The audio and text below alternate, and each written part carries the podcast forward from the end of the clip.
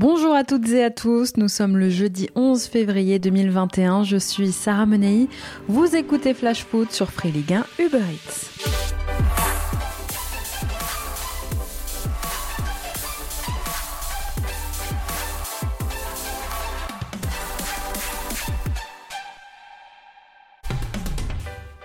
Dans la douleur et sans briller, hier soir à Dornano, le Paris Saint-Germain s'est imposé 1-0 contre Caen en 32e de finale de Coupe de France. Mais l'essentiel hier n'était pas là. Décisif contre le Stade Malherbe, Neymar est sorti sur blessure à l'heure de jeu. À six jours du choc face au FC Barcelone, l'inquiétude est de mise aujourd'hui pour les Parisiens. Le Brésilien a quitté hier le stade en boitillant et en se touchant les adducteurs. À croire que c'est toujours la même histoire au PSG. Lorsque le rendez-vous de la Ligue des Champions approche, le club est systématiquement amoindri par les blessures. Déjà privé de plusieurs joueurs, dimanche dernier, c'est Angel Di Maria que les Parisiens ont perdu pendant le classique face à Marseille. Concernant Neymar, le club est désormais suspendu au verdict médical d'un joueur qui a déjà manqué deux rendez-vous en huitième de finale de la Ligue des Champions depuis son arrivée à Paris. Alors sera-t-il apte à jouer contre son ancien club mardi? Et surtout, quelle était la bonne solution hier soir? Le laisser au repos et regretter plus tard son manque de rythme? Le faire jouer comme l'a fait Mauricio Pochettino et son staff? Risquer ben, du coup la blessure ou le sortir en cours de match. À l'issue de la rencontre, l'entraîneur argentin disait n'avoir aucun regret de l'avoir fait jouer. Fragile mais indispensable, la santé de Neymar va encore donner quelques sueurs froides aux supporters parisiens. Allez, c'est parti pour notre tour des clubs.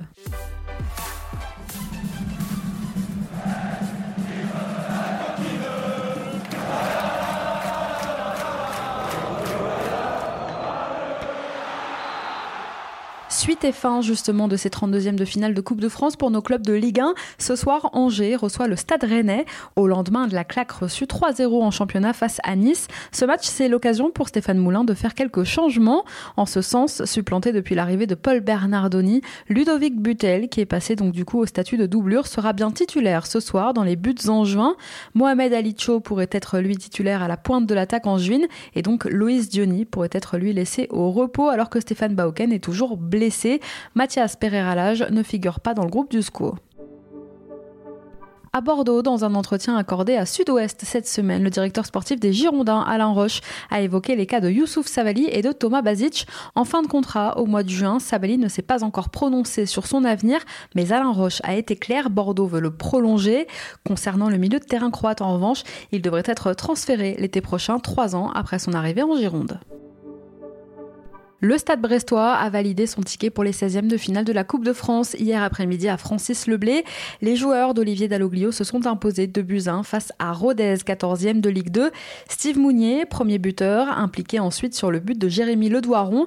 C'est Malali Dembélé qui a réduit la marque pour Rodez, a souligné hier la bonne prestation du gardien breton Sébastien Cibois qui remplaçait encore une fois Gauthier Larsonneur dans les cages.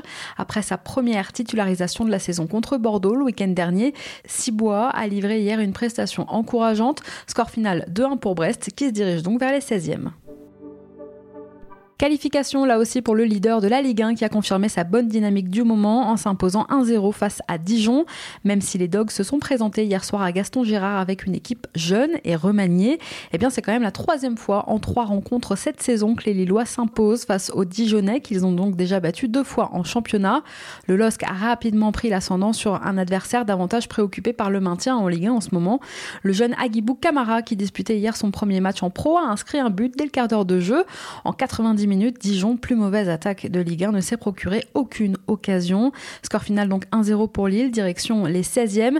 Et on le disait hier, mais l'objectif aujourd'hui pour les hommes de David Linares, c'est le maintien en championnat. En ce sens, un match très important les attend dimanche contre Nîmes, concurrent direct à Lens, malgré euh, l'absence de ses mythiques supporters à Bollard. Le Racing fait une très belle saison, mais cette absence se ressent surtout dans les caisses du club, un club qui connaît des difficultés financières comme tous les autres pensionnaires de Ligue 1 et Ligue 2 cette saison, tous privés de billetterie.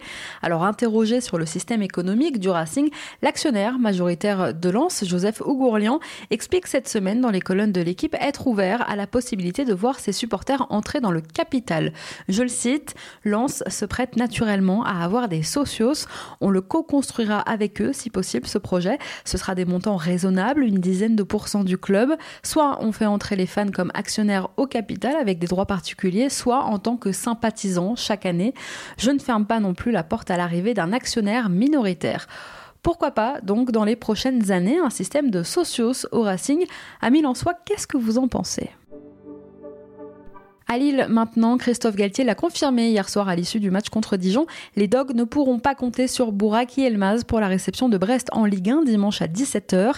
L'international turc, blessé à un mollet, était attendu sur le terrain cette semaine, mais bien son retour est différé. Christophe Galtier espère pouvoir compter sur lui pour le match aller contre l'Ajax jeudi prochain en Ligue Europa. Pas de Ligue Europa pour les Lorientais, mais un calendrier quand même très chargé pour les Lorientais qui viennent déjà de disputer 5 matchs en 13 jours. Eh bien, le rythme ne va pas baisser dans les prochaines semaines pour les Merlus. Au programme, ce sont 6 nouveaux matchs à disputer dans les 24 prochains jours. En Ligue 1, Lorient ira dimanche à Monaco avant d'accueillir Lille la semaine d'après. Puis il y aura un match en retard à disputer contre Nîmes avant d'affronter Saint-Etienne et Montpellier, toujours en Ligue 1. Le 16e de finale de Coupe de France se tiendra lui le week-end du 6 mars. Au total, en 37 jours, les Lorientais auront donc disputé la bagatelle de 11 matchs. On continue notre tour des clubs dans un instant, mais avant ça, c'est l'heure de notre déclat du jour. Et aujourd'hui, elle est signée Antoine Comboiré. C'est mon cœur qui parle. Et vous avez un chef d'espoir qui est notre retenue. Ah, euh, oui, Pour la première fois, Raymond Domenech licencié, c'est Antoine Camboiré qui débarque à Nantes dans ce qui est déjà son huitième club de Ligue 1. Camboiré, c'est un ancien de la Maison Jaune puisqu'il a joué au club pendant 7 ans à la fin des années 80. Et puis Camboiré, c'est surtout le 19e entraîneur de l'Erquita, 18e au classement et incapable de remporter le moindre match, toute compétition confondue depuis 16 rencontres maintenant. Nantes va mal. Première mission d'Antoine Comboiré, c'est évidemment donc de maintenir le club en Ligue 1. S'il y parvient, son contrat s'étendra pendant deux ans. S'il échoue, en revanche, eh bien Comboiré partira en fin de saison. Alors, le nouveau coach des Canaries a été présenté ce matin à la presse, à la Jaunelière. Je vous propose d'écouter ses premiers mots. Mais la pression, j'en ai toujours eu hein, dans ma carrière de joueur. Et puis aujourd'hui, je suis entraîneur. Euh, ça fait quelques années que j'entraîne. Et la pression, elle est importante et j'aime ça. Sinon, je ne serais pas là. Je connais le contexte. Je sais avec qui je travaille. J'ai entendu. J'ai lu aussi. Donc voilà. Mais j'ai pris donc euh, la décision de venir je suis un grand garçon, je sais ce que je fais. Moi, je suis un mec qui va entraîner le groupe euh, pour les amener donc à retrouver du plaisir euh, et défis, oui, compliqués, mais euh, ça reste du foot. Il faut que les joueurs soient contents quand ils viennent à l'entraînement, ils soient contents quand ils jouent les matchs. S'ils sont joyeux, il y a plus de chances de gagner les matchs que s'ils arrivent avec la tête dans le sac, parce que donc ils sont pas au niveau mentalement et puis surtout ils ont passé leur temps à entendre des critiques ils sont mauvais, ils savent qu'ils sont mauvais. Hein. Mais c'est vrai qu'aujourd'hui, c'est compliqué pour eux. Mais ils ont. S'ils sont là, c'est aussi un peu de leur faute aussi. Quand vous êtes euh, arrivé à avoir trois, trois entraîneurs, si on ne compte pas Patrick Collot, trois entraîneurs dans la même saison, ils doivent être un peu responsables, les joueurs, aujourd'hui. Après un peu plus d'un an sans club, Antoine Comboiré reste sur une expérience très difficile avec Toulouse, club qu'il a limogé en janvier 2020 après dix défaites consécutives. Il reprend donc du service et va tenter de redresser la barre chez les Canaries pour assurer ce maintien. Et ça commencera dès dimanche après-midi avec un déplacement à Angers, un derby de la Loire. Mais du coup, coach, vous avez observé un peu l'équipe dans laquelle vous arrivez? Une idée, oui. Après, j'ai pas regardé tous les matchs. j'ai regardé donc le championnat de Ligue 1, bien sûr, avec les championnats étrangers. J'ai eu le temps de, regarder des matchs, mais à partir d'aujourd'hui, je vais m'atteler donc à bien découvrir l'effectif, regarder tous les matchs, euh, bosser beaucoup pour euh, prendre connaissance, euh, avoir une connaissance parfaite donc de l'effectif et surtout des joueurs, puis préparer le match d'Angers qui va venir très vite dimanche, quoi. Bon, à Nantes, Antoine Comboiré arrive avec un nouveau staff, le sien, et côté joueur, il en connaît au moins un, puisqu'il va retrouver Ludovic Blas, qu'il a entraîné deux saisons à Guingamp. Allez, on reprend notre tour des clubs, direction Lyon. Avec une stat flatteuse pour les Lyonnais, l'OL, seul club de Ligue 1, a compté trois joueurs décisifs plus de dix fois depuis le début de saison. Alors si l'Olympique lyonnais est pour l'instant solidement installé sur la deuxième marche du podium de Ligue 1, eh bien il le doit notamment donc à la forme de ses attaquants. Deuxième attaque du championnat, l'OL a inscrit 50 buts en 24 matchs et Rudy Garcia peut s'appuyer sur l'efficacité du trio de Paille, Kadewere, Toko Ekambi. Memphis de Paille compile 13 buts et 6 passes D. Karl Toko Ekambi suit avec 11 buts et 5 passes D et Tino Kadewere complète donc le podium avec 9 buts et 3 passes dès cette saison. Je vous en parlais en début de semaine, Jorge Sampaoli est annoncé avec insistance à l'Olympique de Marseille. Entre les deux parties, il existerait un intérêt mutuel avec des négociations même déjà entamées en vue d'une arrivée à l'OM en mars, au terme donc de la saison au Brésil. Mais voilà, l'entraîneur argentin eh reste sous contrat jusqu'en décembre prochain avec l'Atlético Mineiro. Et cette semaine, le directeur sportif du club, Rodrigo Cetano, a répondu aux rumeurs incessantes de l'OM dans une interview à la télévision brésilienne. Je le cite. Je ne travaille pas sur un plan B, c'est contraire à mon éthique. L'entraîneur de l'Atlético est Sampaoli, ça ne sert à rien de se projeter sur un avenir hypothétique. Si quelque chose se passe, nous réagirons en fonction, mais ce n'est pas le cas actuellement, donc je vois pas pourquoi je chercherais un remplaçant. D'ailleurs, je travaille avec Sampaoli sur les futurs projets du club. Il n'a jamais émis le souhait de quitter le club. Petite euh, mise au point donc du club brésilien. Alors, il faut savoir que Sampaoli dispose d'une clause libératoire dans son contrat, clause estimée à 670 000 euros, qu'il faudra régler à Mineiro si Marseille souhaite le faire venir. Le FC Metz a lui aussi décroché hier après-midi son ticket pour les 16e de finale de la Coupe de France dans les tout derniers instants de son duel face à Amiens, 9e de Ligue 2. C'est Aaron Leia Izeka qui, dès les premiers instants du match, avait permis aux Grenats de mener avant qu'Alexis Blin n'égalise pour les Picards. Finalement, dans le temps additionnel, Wagner Diaz sur penalty venait offrir la victoire aux hommes de Frédéric Antonetti. Direction donc les 16e pour Metz. À Montpellier, on prépare l'avenir, un avenir qui devrait s'écrire sans Vittorino Hilton, qui a déjà 43 ans. Les dirigeants du MHSC planchent sur sa succession et si l'on en croit les informations de l'équipe aujourd'hui, Montpellier se serait tourné vers un jeune joueur de Flamengo, Mateus Tuller. À 21 ans, le jeune défenseur central brésilien, champion du Brésil et vainqueur de la Libertadores en 2019, pourrait arriver dans les rôles l'été prochain. Un Brésilien remplaçant un Brésilien. Il ne resterait que quelques détails à régler entre toutes les parties pour un prêt, d'abord avec avec option d'achat fixée à 4,7 millions d'euros. Au Costières, hier après-midi, on avait droit à un 32e de finale de Coupe de France avec un duel entre équipes de Ligue 1 puisque Nîmes accueillait Nice et ce sont les Aiglons qui se sont imposés 3 buts à 1. Comme contre Monaco dimanche en championnat, les Crocos ont encaissé un premier but très rapidement. Décevant depuis l'été dernier, c'est le milieu portugais du gym Rony Lopez qui a inscrit les deux premiers buts niçois, un doublé dans la première demi-heure du match. Si l'attaquant nîmois Aris Duljevic a réduit l'écart avant la pause, Pierre Lesmelou a refait le break à 10 minutes du terme, score final 3 buts à 1 pour Nice, une qualification en 16e de finale de Coupe de France pour les Aiglons et un résultat qui égaye un peu la situation d'un gym dans le dur en Ligue 1. On reprend notre tour des clubs dans un instant, mais avant ça, on se cultive un petit peu. La Reco Culture Foot. La Reco Culture Foot. Culture Foot. Chaque semaine, dans Flash Foot, on vous donne nos conseils, quoi lire, écouter ou regarder pour élargir vos horizons, étoffer un peu votre culture foot. Et aujourd'hui, on s'intéresse à un documentaire qui retrace la vie de celui que certains considèrent encore comme le meilleur joueur de foot de l'histoire, le roi Pelé.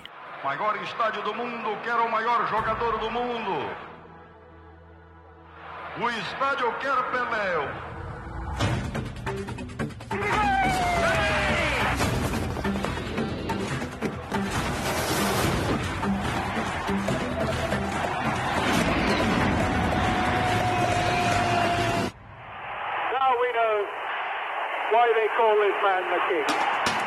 Voilà le teaser du documentaire qui sortira sur Netflix dans un peu plus de 10 jours maintenant. Le doc retracera la carrière de Pelé et de ses 12 années sur la plus haute marche du football mondial, de la première Coupe du Monde offerte au Brésil en 1958, alors qu'il n'avait que 17 ans à l'époque, jusqu'à son troisième titre mondial en 1970. Alors il y a eu déjà bien sûr des films qui retracent l'histoire de Pelé, des favelas du Minas Gerais à son arrivée à Santos, le racisme qu'il a pu subir, le déni de classe aussi parfois. Mais là pourquoi on vous conseille ce doc en particulier Eh bien, c'est parce que Pelé y participe directement à travers des entretiens exclusifs et parce qu'on y retrouve des images de matchs assez incroyables. Pelé, le documentaire sortira le 23 février sur Netflix. Allez, nous on n'est pas au Brésil et on reprend notre tour des clubs.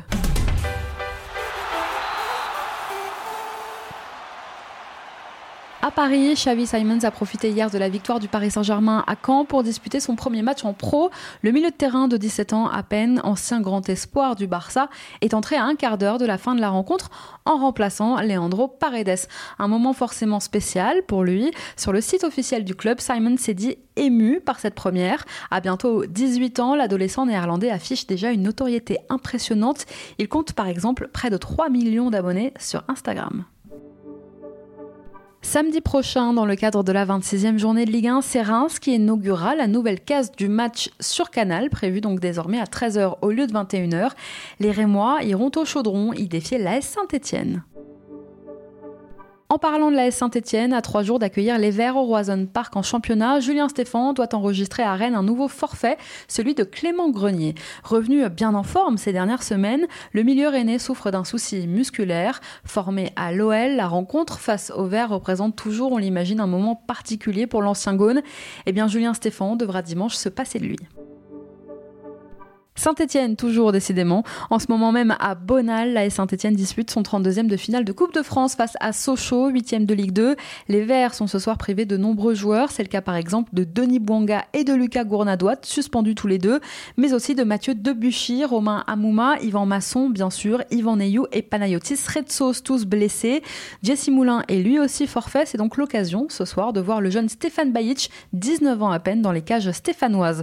Côté socialien, les principales absences de l'équipe entraînée par Omar Daf concerne l'ancien Stéphanois Florentin Pogba blessé ou encore Christophe Diediou suspendu. Merci à tous d'avoir été avec nous, c'était Sarah Menei. Vous écoutiez Flash Foot, on se retrouve demain.